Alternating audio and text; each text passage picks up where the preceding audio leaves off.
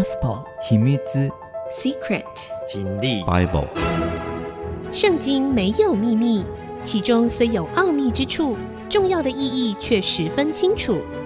请听曾阳晴为你解密。这里是 IC 之音主客广播 FM 九七点五，欢迎您收听《圣经没有秘密》，我是曾阳晴。好的，我们上一集呢讲到了摩西哈，他从小后来呢，呃，这个因为被埃及公主给收养了，所以他也成为埃及王子，在皇宫里面长大，受了很好的教育。这也就是为什么后来摩西五经是由他来执笔的，因为他有很丰富的这样子的文学知识啊啊，好历史知识。那后来因为杀了人，杀了一个埃及人。啊，他害怕被发现被杀，所以呢就逃到了米甸这里，然后跟他的老婆就认识结婚了。啊，这时候呢帮忙他的岳父放羊，结果被上帝找着了，上帝呼叫他，呼召他，calling 他啊，然后呢要交付给他一个重大的任务，这个重大的任务就是把以色列人从埃及带出去，要出埃及记了。好，那呃摩西就说你你你。你如果别人问我，你你是谁，我怎么说啊？啊，摩西就神就对摩西说，这时候啊，呃摩西其实在问上帝的名字，你是什么神呐？啊，你的名字是什么？结果呢，上帝的回答很奇妙啊，上帝怎么怎么说呢？他说我是自有永有的，又说你要对以色列人这样说，那自有的打发我到你们。这里来，然后上帝又继续说：“你要对以色列人这样说：耶和华你们祖宗的神，就是亚伯拉罕的神、以撒的神、雅各的神，打发我到这里来。耶和华是我的名，直到永远；这也是我的纪念，直到万代。”好，这边讲了，其实上帝解释他自己的时候，他是说：“我是自有永有的，自由拥有的。”那英文它是这样讲：“I am who I am。”啊，这个。I am 这个 am 啊，就是我，我就是我。哼有没有解释？没有啊，对不对？你说，哎，请问您叫什么名字？我就是我。那哪有讲啊？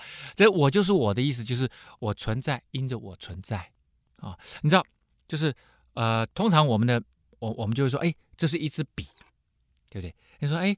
笔啊，那笔是什么？那那这这哦，笔哦，就是里面有笔芯嘛啊。如果我们用现在的原子笔来讲，然后它里面有墨水嘛，然后它那个笔头有一个小圆珠嘛，然后外面有一个这个笔壳嘛，做出来这个这就是笔啊。你写写看，就是可以写字的，就叫笔。好了，那你就会说什么叫做墨水啊？什么叫做笔管呐？啊，什么叫做字啊？什么叫做写？然后你就必须再去把这四个东西再继续解释哦。写哦，其实就是你手啊拿一个笔啊，然后就就写出一些符号，这些符号能够被认知啊，它是有意义的啊。什么是符号啊？啊、然后你就你会发现，当你随便一个东西你要去解释它，然后里面的用到的所有的东西可以再继续解释，就解释不完，没完没了。但是上帝说，没有东西可以解释我，没有东西可以解释我，我就是那个。只我我只能够让被我自己解释，我就是那个最早最早拥有的那个 M，其实就存在，我是那个最早的存在，也就是大家其实可以做一个思考推理啊，逻辑的推理就是，只要有空间时间的概念，那么什么是起源？我们就可以一直推啊。如果有因果概念的话，我们就可以一直推，一直推，推到最前面。哲学最喜欢问的一个问题：什么叫第一因？就是那个最早的存在是什么？物理学家会跟你讲大爆炸，可是大爆炸之前又是什么？Nobody knows。你的逻辑以这样子的四度空间的逻辑，我们推到终极一定会卡住，没有答案。这个答案，上帝说我是自有拥有的神，他就已经跟你说，我就是那个最早的存在。然后。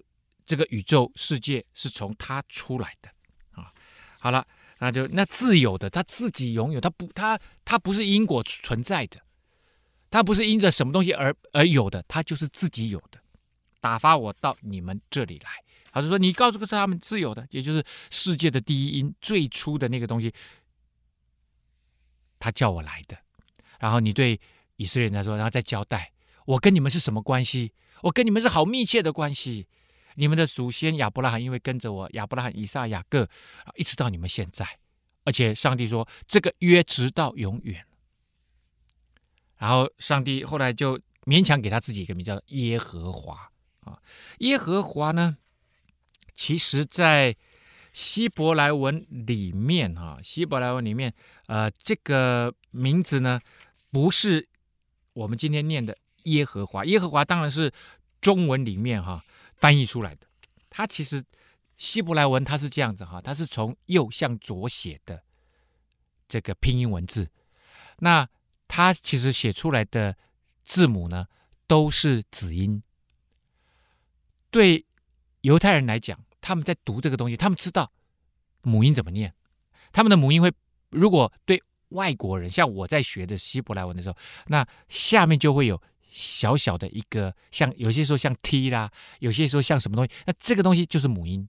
就是当你看到子音的时候，你就跟着下面的母音一起念，你就知道怎么念。但是实际上他们会念的，他不需要看下面的，他们直接就会念过去。那上帝说：“我的名是耶和华，耶和华，他原先出现的是四个子音，哈，y h w h y h w h 啊。那他们就说，他们中间 y 后面给他加一个 a 亚。”啊，然后 W 后面给他加一个威啊，就是亚威，所以有些人说亚威啊，那有些人是给他讲亚侯法啊，那究竟哪一个呢？那就看你怎么加了啊。但是实际上就是这四个子音要发出一个名字的那样子的音啊啊，这边华文呢就写成耶和华。那我刚刚讲的那个 I am who I am，那个 M 是存在的意思哦，不是是不是的意思哦。啊，所以一直到耶稣，他也常常用这个字。当然之后我们有机会，我们讲到这个新约的时候，耶稣也常用这个字。为什么？因为他跟父神都是三位一体的那个真神啊。好，那这个你去招聚以色列的长老，对他们说，上帝对摩西说，你把那些长老都找来，对他们说。耶和华你们祖宗的神，就是亚伯拉罕、以撒、雅各的神，向我显现，说：“我实在眷顾了你们，我也看见埃及人怎么待你们。”其实，这个四百年来的这个以色列已经几乎忘记了看顾保守他们的上帝，祝福他们的上帝，所以上帝重新来找回他们。我们看到上帝是采取主动的那一方，上帝来到摩西这里。他说：“向我显现了，有没有看到那个主动的主动者是上帝？上帝向摩西显现，然后叫摩西去把以色列人带出那样子的奴隶的状况啊。然后我也说要将你们从埃及的困苦中领出来，往迦南人、赫人、亚摩利，叫我们刚刚讲过了，耶布斯人流奶与密之地，他们必听你的话。上帝说他们会听你的话的啦啊，你。”可能没有办法一下子就说服他们的，他们到最终他们会听你的话的啦。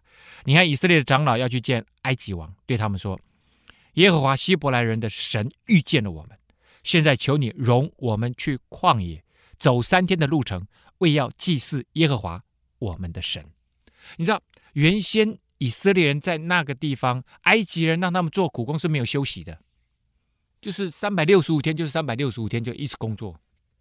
我们在上一次节目里面就已经讲到了，埃及人就是要操他们，怎么可能还给他们休息？不给休息的啦，三百六十五天一直工作，这跟上帝的本性是不合的。我们知道，在创世纪的时候，我们说上帝创造宇宙万物六天，包括人造完了，上帝看着是美好的，上帝喜欢 enjoy 欣赏他自己手所做的工作，然后上帝怎么样？上帝就安息休息呀、啊。上帝休息了一天，然后他告诉他的子民说：“你们生命当中每个礼拜都要休息。休息不是只是为了走更长的路啊，休息是说你相信上帝的表现。为什么？即使你不工作，世界依然运转。上帝要告诉你这件事实啊。那可是呢，埃及人逼迫他们，这个。”后来就常常被解释，这个世界真的是压迫人的世界。这个世界好像一个机器啊，当你嘎上去，你就停不下来，啊，嘎上去你就停不下来。所以呢，上帝说你要叫那个法老啊，叫埃及法老放你们三天假啊，到旷野里面去祭祀我。那么你想，那个法老一天都不肯放假了，怎么可能让他放三天假，让你们出来到旷野里面来祭祀我？好了，究竟法老王呢，会不会真的放他们出来？我们先休息一下，稍后回来。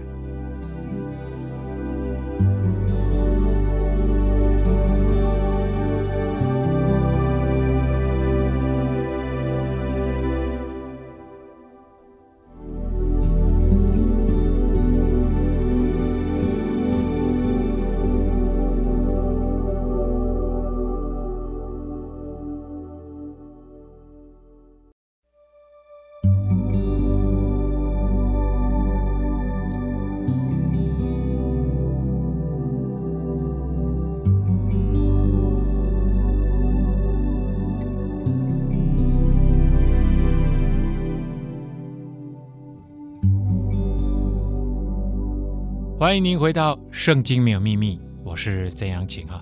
好的，上帝把摩西叫出来，给了他一个重要任务，就是把以色列人带出来。他就叫摩西去跟长老们讲啊，跟着他出来吧。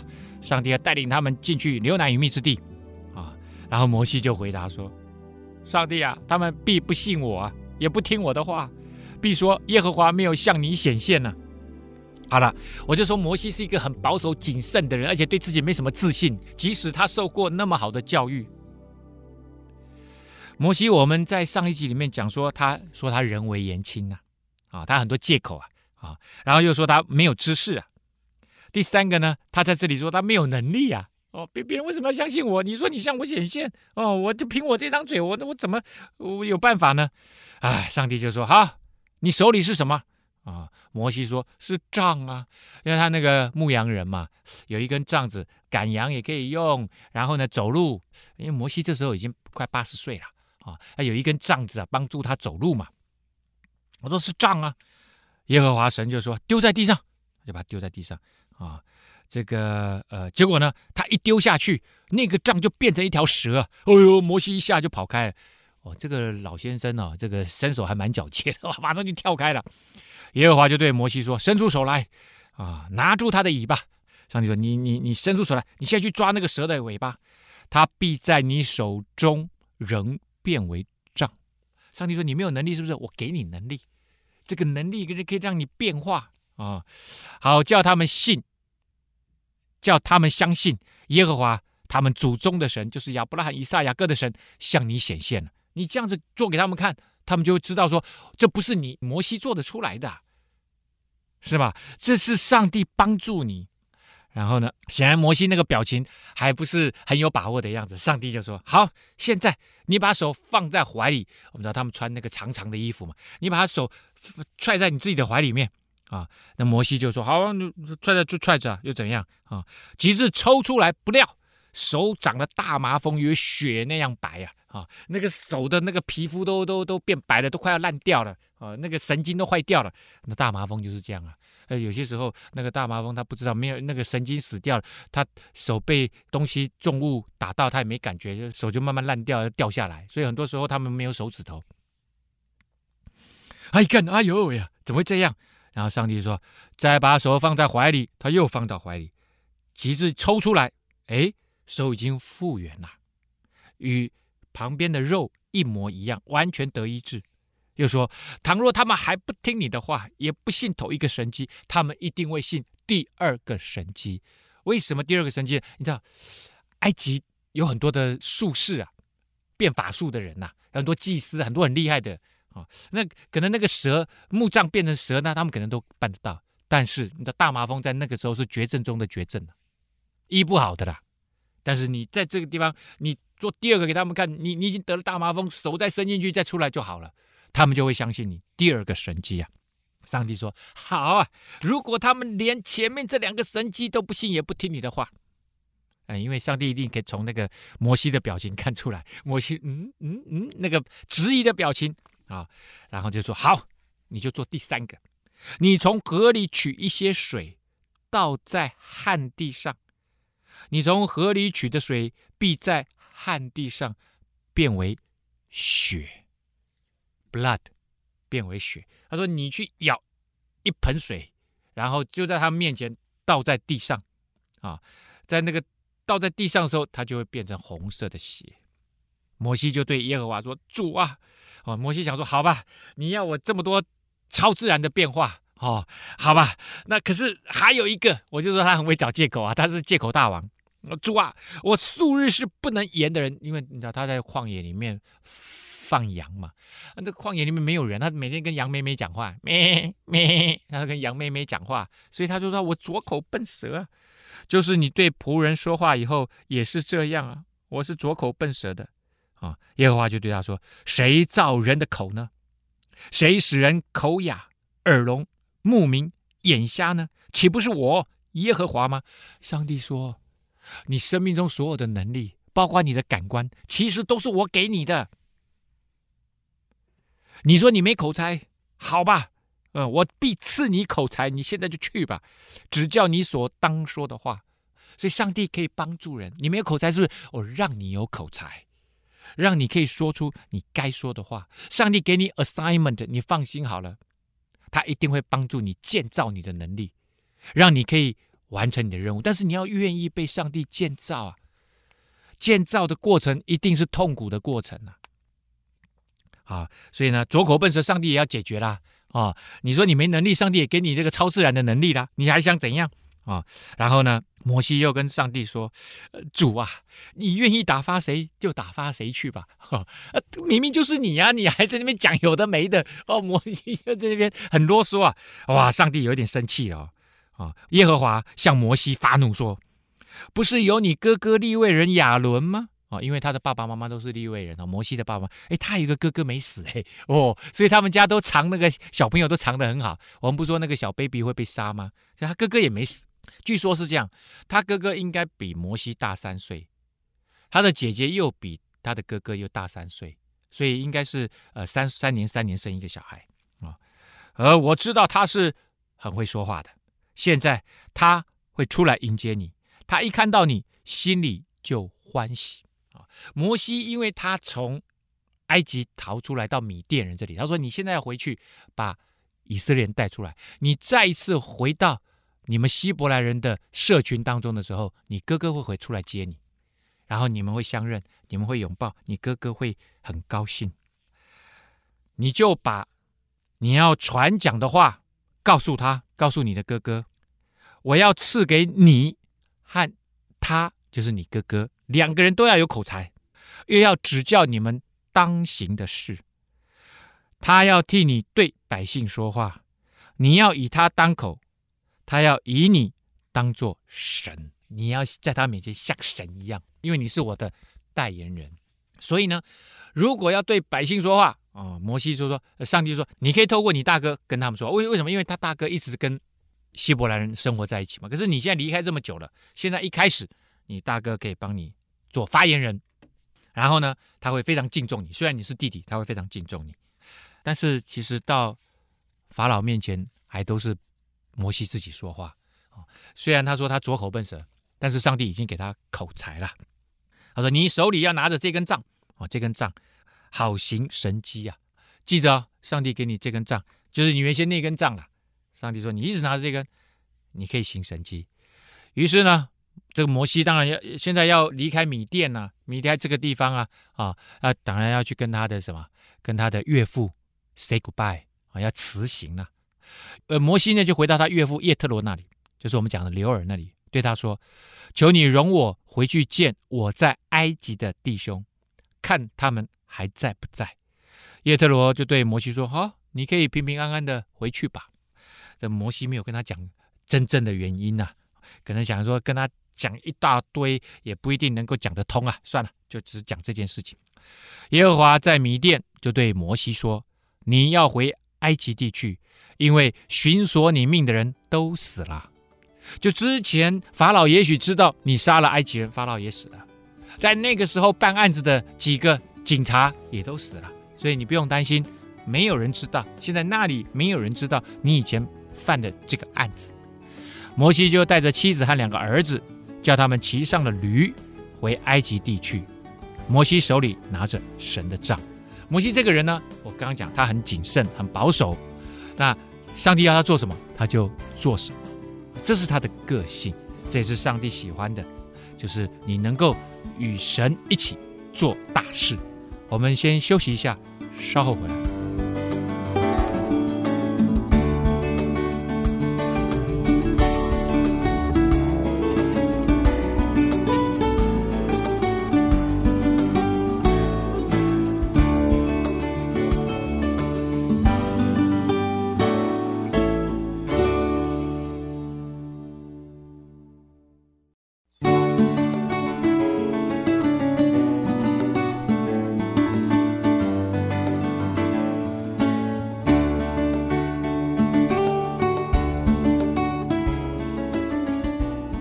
欢迎您回到《圣经没有秘密》，我是曾阳晴。好，那我们就看到了哈，摩西呢就带着他的妻子跟岳父就辞行了，就回到埃及地区。耶和华对摩西说：“你回到埃及的时候，要留意将我指示你的一切奇事行在法老面前，但我要使他的心刚硬，他必不容百姓去。”我告诉你，上帝说：“我可以预测了。”法老不会让你们走的，哎，你们是他的免费的，而且花很低的代价，你们是他的奴隶，在那个时候，只有奴隶是他们最主要的劳动力。两百万个，我讲的还是只是男人哦，两百万个奴隶在帮你工作，你怎么可能？那个也是成就埃及帝国非常重要的人力资源，他怎么可能放你们走？但是他的心一定会刚硬。上帝说。啊！但是你要记得哦，留意将一切哦，上帝要你做的奇妙的事情，你都在法老面前做给他看啊！你要对法老说：“耶和华这样说：以色列是我的儿子，我的长子。我对你说过，容我的儿子去，好侍奉我。你还是不肯容他去。看呐，我要杀你的长子。”这是上帝在路上就先跟摩西讲了，未来的结果就会这样。他会一直不让你走，一直不让你走，一直不让你走。但是到最后，上帝要使出杀手锏，就是你要杀，因为上帝说以色列是我从亚伯拉罕、以撒、雅各一直带出来的，这整个家族或整个民族，通通都是我的 chosen people，是我的人呐、你现在碰他们，你还想把他们的孩子这些男生都杀死？因为他不是要把他们放到河里面喂鳄鱼吗？你敢杀我的人，最后。如果你一直这么刚硬，上帝说，最后我杀手锏就是我把你的孩子都杀了，不是他杀他的长子，就是埃及地所有的长子。上帝说，我不是没给你机会，我一而再再而三给你机会，要放他们走，放他们走，放他们走。他们不是你的奴隶，他们是上帝心上人呐、上帝的宝贝，上帝的儿女啊！啊、好了，结果呢，摩西这样都都听好了，他知道这个当然不可能一次就讲了。这是一定是循序渐进，上帝会在摩西跟法老交涉的过程当中，一直与他同在，然后每一次都给他该说该做的事，就是一路一直指示他。所以，上帝通常都不是把所有东西都一次交给，他都是让你每一天跟他一起走，每一天他让你知道你该知道你该做的事，这样这叫做与神同行。结果呢，在路上发生了一件事情，什么事呢？摩西在路上住宿的地方，这时候呢，突然遇到了耶和华神啊，这应该是耶和华神的使者啊，啊，想要杀他。哎呀，你你不是要我出来做事吗？我身上有身负重任吗？怎么你这时候要杀我？很奇怪吧？啊，原来发生了一件事情，什么事呢？上帝要他非常谨慎，他的。这一次的任务跟行动，结果呢，摩西不知道原因，可是他太太却知道原因。西波拉，我们知道摩西的太太西波拉就拿了一块火石啊，啊，那种可以打火的石头，然后磨得很尖，割下了他儿子的羊皮，就是说包皮啊，丢在摩西脚前，说：“你真是我的血狼了。”什么意思呢？哦，他太太知道了，亚伯拉罕。以撒、雅各，上帝说：“我跟你们立约，永恒的约。但这个立约呢，你们以后你们的家族从上到下，全部都要怎么样？全部都要，哎，就是割包皮，作为一个印记。那可能在内地的百姓居民啊，在埃及的百姓居民，大家都知道这件事情，所以他们该割包皮就割包皮。所以犹太人到今天还是割包皮的啊，就出生八天还几天就要割包皮。但是摩西离开他们很早，他又到了米甸这里来，他可能忘了，他自己本身应该是有割包皮，可是却没给他的儿子割包皮。他他太太突然一下子领悟到这件事情，就就跟摩西讲：如果你要成为上帝重用的那个人，你要非常小心，连这个小地方你都要记住。我们是与神立约的，你怎么忘了要给孩子做这件事情呢？他太太就提醒他，他们就做了这件事情啊。那因为他的孩子流了一点点血嘛，因为割包皮一定会流血的嘛，流了一些血，他就说：“你真是我的血狼啊！”这样，耶和华才放了他啊！哦，摩西知道说：“哎呦，每一件小事啊，任何一件事情，在上帝的面前都是非常重要的事情。上帝要让摩西未来要成为一个伟大的民族的领导人啊！这个伟大的领导人，他要成为这个民族的一个表率。就他不是说你跟你哥哥，你哥哥就要就要把你看作像是神的代言人吗？”那你还要面对这么多，这个光是男人就有两百多万，再加上他们的老婆，再加上孩子，这个好几百万的，哎，你要不是一个谨守表现、状况很好、靠着上帝得胜的人，你怎么领导啊？所以上帝在这里就突然就提醒他啊、耶和华对亚伦说：“你往旷野去迎接摩西。”现在摩西在路上。正在往这个方向走，然后呢，上帝也来另外一方面就跟亚伦说：“现在你弟弟回来了，到旷野去迎接他。”亚伦就去了，在神的山遇见摩西啊，而这个神的山就是之前摩西遇见上帝的那个何烈山，两个人就见面了，互相亲嘴。摩西将耶和华打发他所说的言语和嘱咐他所行的神迹都告诉了亚伦，都跟他哥哥讲了。摩西亚伦呢，这时候就去招聚长老来，长老们来吧，上帝有事情要交代。亚伦将耶和华对摩西所说的一切话述说了一遍。这时候，因为摩西很久没有来到这里，他其实真正来到这里就是中间一段很短的时间了，就是他那时候已经成年了，然后呢，来到当中就杀了人，后来就逃跑了嘛。所以他跟这个希伯来人这一群希伯来几百万的希伯来，他们跟关系不大。但是他哥哥，我相信他哥哥应该是个很有影响力的人啊。他哥哥现在已经八十三岁了啊，在这边也应该算是长老级的人物了。所以呢，把这些长老们招聚来，跟他们说：“嗯，顺理成章，摩西先不要一下就跳到那个位置啊。”结果呢，也在百姓面前行了那些神迹。什么神迹？把杖子丢在地上变成蛇，再把它抓回来啊！把手放在 这个身体里面又拿出来啊，对不对？就行了这些神迹，然后你还不信，我再去舀一盆水来泼在地上，变成血了。哇！大家就知道说，哎呦，摩西这次回来，好像真的这股超自然的能力，应该是神真的借着他要对我们说话吧。百姓就信了。以色列人听见耶和华眷顾他们，鉴察他们的困苦，就低头下拜。这时候。与神隔离了将近四百年的以色列这一群的民族，他们这些人民呢，就跪下来了。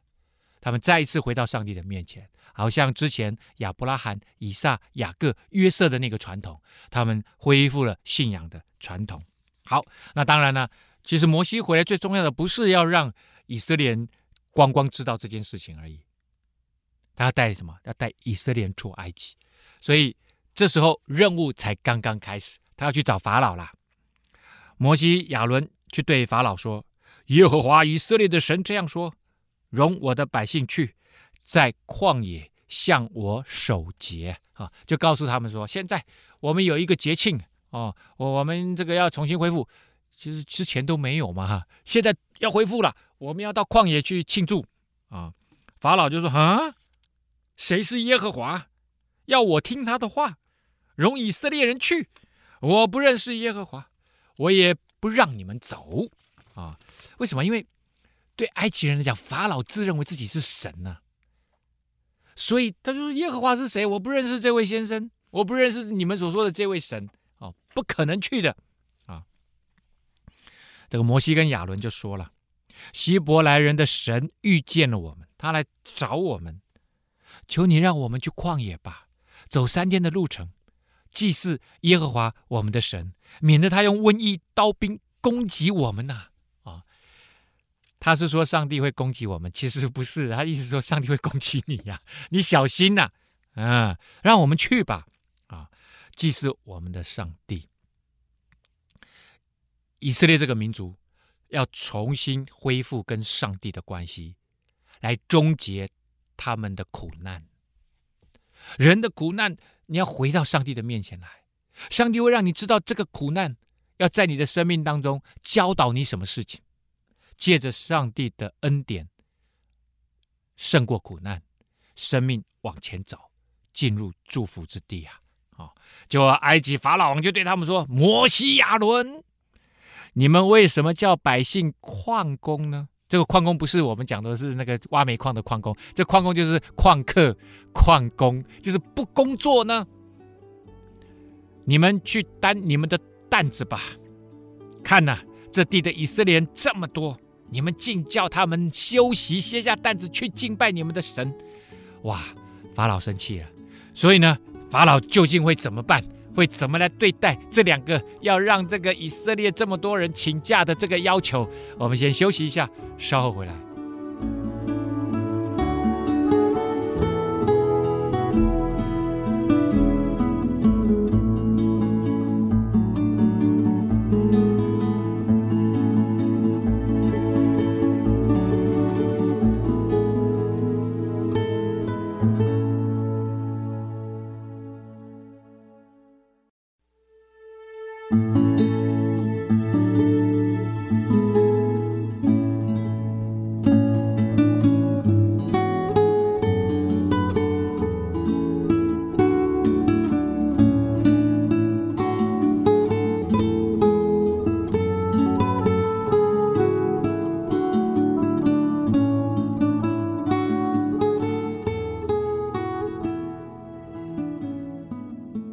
你回到《圣经》，没有秘密。我是曾阳晴啊。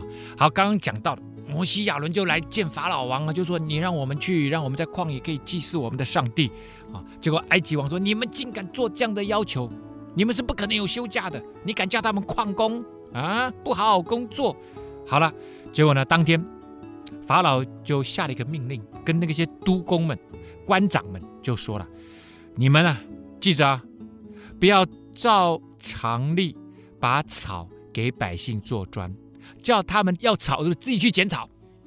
他们素常做砖的数目，你们仍旧向他们要，一点不可减少，因为他们是懒惰的。所以呼求说：“容我们去祭祀我们的神。”你要把更重的功夫啊，更重的工作加在这些人身上，叫他们劳碌，不要听那些虚谎的言语。什么神？哼，乱七八糟！督工的和官长出来就对百姓说。法老这样说：“我不给你们草了，你们自己在哪里能找到草，就往哪里去找吧。但是你们的工作一点都不可减少。所以呢，百姓就散在埃及遍地啊，把捡那个碎秸当做草，就是那个碎掉的那个杆草的那个杆子啊，那些稻草的杆子啊，拿来做。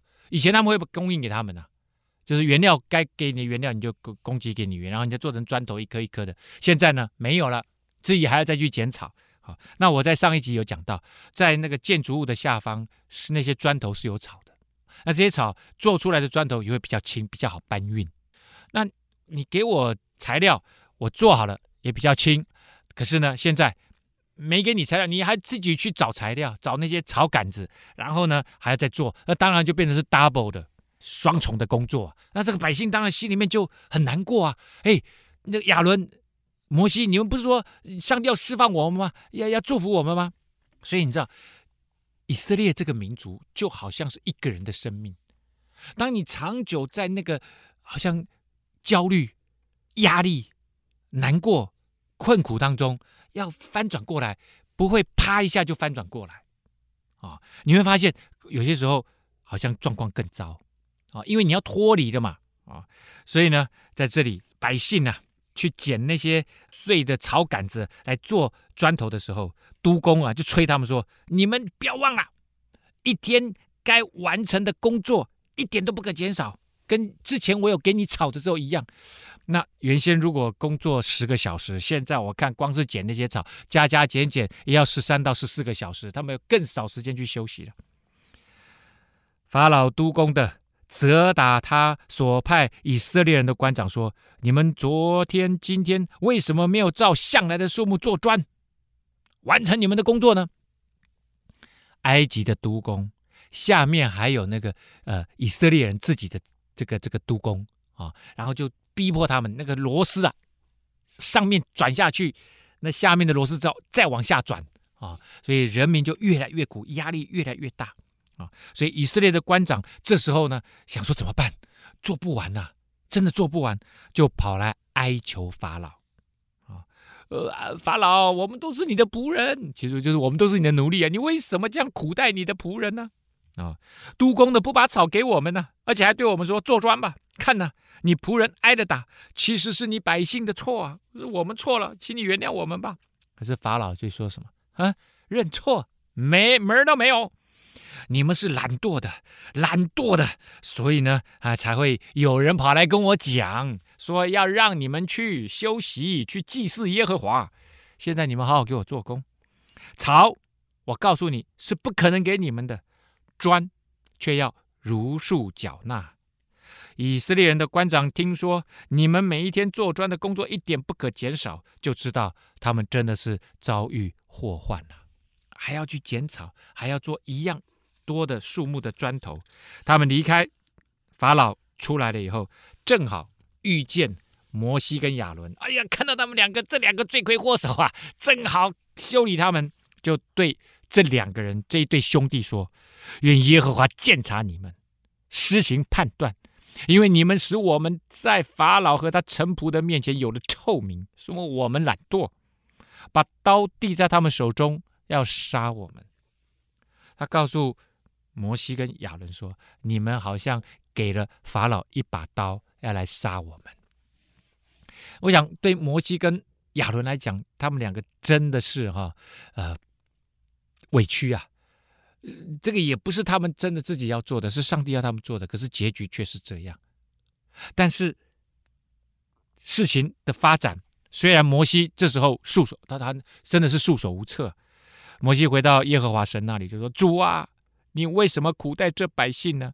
为什么你要打发我去呢？之前不是都没事吗？他们的工作量本来就是这么大，虽然很苦，可是他们就是这样做就做，现在更苦了。你为什么要叫我做这个这个这个烂差事啊？自从我去见法老，奉你的名说话，他就苦待这百姓，你一点也没拯救他们啊！这时候上帝就说话了。现在你必看见我向法老所行的事，使他因我大能的手容以色列人去，且把他们赶出他的地。所以上帝就对摩西说：“我是耶和华。”再一次强调，我是自有拥有的神，我是宇宙万物的神。我从前向亚伯拉罕、以撒、雅各显现为全能的神。至于我名耶和华，他们未曾知道。我与他们所建立的约。要把他们寄居的迦南地赏赐给他们。现在你们不止离开了迦南地，你们还是寄居的。我现在要把你们带回去，那地就不再是寄居的，你们就会成为那地的主人呐。所以呢，你们去再去跟以色列人说：“我是耶和华，我要用伸出来的膀臂重重的刑罚埃及人。”他要告诉以色列人：“你们是有依靠的。”上帝是你们的依靠，上帝会为你们征战。你们胜不过埃及人没关系，上帝可以胜过埃及人。这就是每一个上帝的儿女，他最终的依靠。有些时候，你所面对的敌人、所面对的境况、所面对的环境问题，好像那个强大的埃及部队一样，埃及帝国一样，好像胜不过。但是上帝说：“我的膀臂大有能力，我伸出来的膀臂会。”帮你征战呐、啊，重重刑罚埃及人，救赎你们脱离他们的重担，不做他们的苦工。那些工通通都是为埃及人做的，以色列人什么也得不到，就只有得到糊口的这些食物而已。上帝说：以后你们做的会成为你们自己的。我岂是应许亚伯拉罕、以撒、雅各的那个地，就是迦南地了。我要把你们领进去，将那地赐给你们为业。我是耶和华，你们会有自己的土地、自己的国家、自己的产业。你们做事情是为自己做的，就不用在这里当奴隶。其实所有的基督徒的信仰都是这样，好像以前我们所做的没有办法真正的成为我们生命的产业。上帝说，一旦你回到上帝的家，你会发现你的生命好丰盛啊！摩西把这个话告诉以色列人，只是他们因为苦功愁烦，不肯听他的话。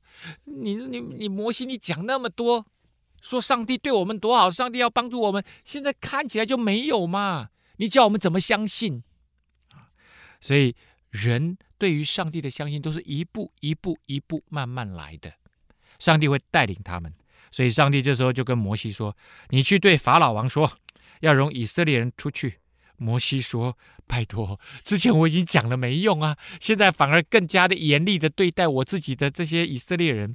现在连以色列人都不听我的话了，法老怎么可能听我这拙口笨舌的人的话呢？” 哎，又来了啊！我们在之前讲过了哦，摩西很会找借口，其中一个最重要的借口就是拙口笨舌啊。上帝这时候就讲了很多故事啊，讲了说，你不要讲你拙口笨舌，你要相信我，我以前做事，他就讲说，从以前亚伯拉罕、以撒、雅各，然后雅各、约瑟来到这里，哦，我一路帮助啊，你们来到这里的时候只有七十几个人呐、现在你们变成这样子，好几百万人呐、然后上帝讲了最后一句话，他说，我要把你们以色列人按着你们以军队。从埃及带出去，啊，这是对亚伦跟摩西说的。当然，上帝还讲了一些话了哈。但是在这里，我要先打住。上帝很奇妙哦。这个以色列人现在在这个里生活了四百年，他们有没有组织？当然，可能有一些基本的组织了啊，可能还是按照十二个支派啊，你们生活在这一区那一区，但是。他们不是像军队，军队是很有纪律、很有组织，要被训练的。上帝说：“我要把你们带出去，像军队一样带出去。”很奇妙，这位上帝真的很奇妙啊！他说要把一群乌合之众像军队一样带出去啊！所以显然，在上帝的眼里，每一个神的儿女，你只要回到神的家，你的生命会开始就绪，他要开始祝福你，而且你还要在神的家里面变成。好像是一位战士一样，你的生命可以借着上帝的恩典跟帮助，成为一个得胜的人。好，我们今天节目呢，到这个地方要告一个段落了。啊，下个礼拜我们要开始来讲啊，摩西如何借着神机啊，上帝如何借着十大灾难让法老王屈服的故事。圣经没有秘密，我们下次再会。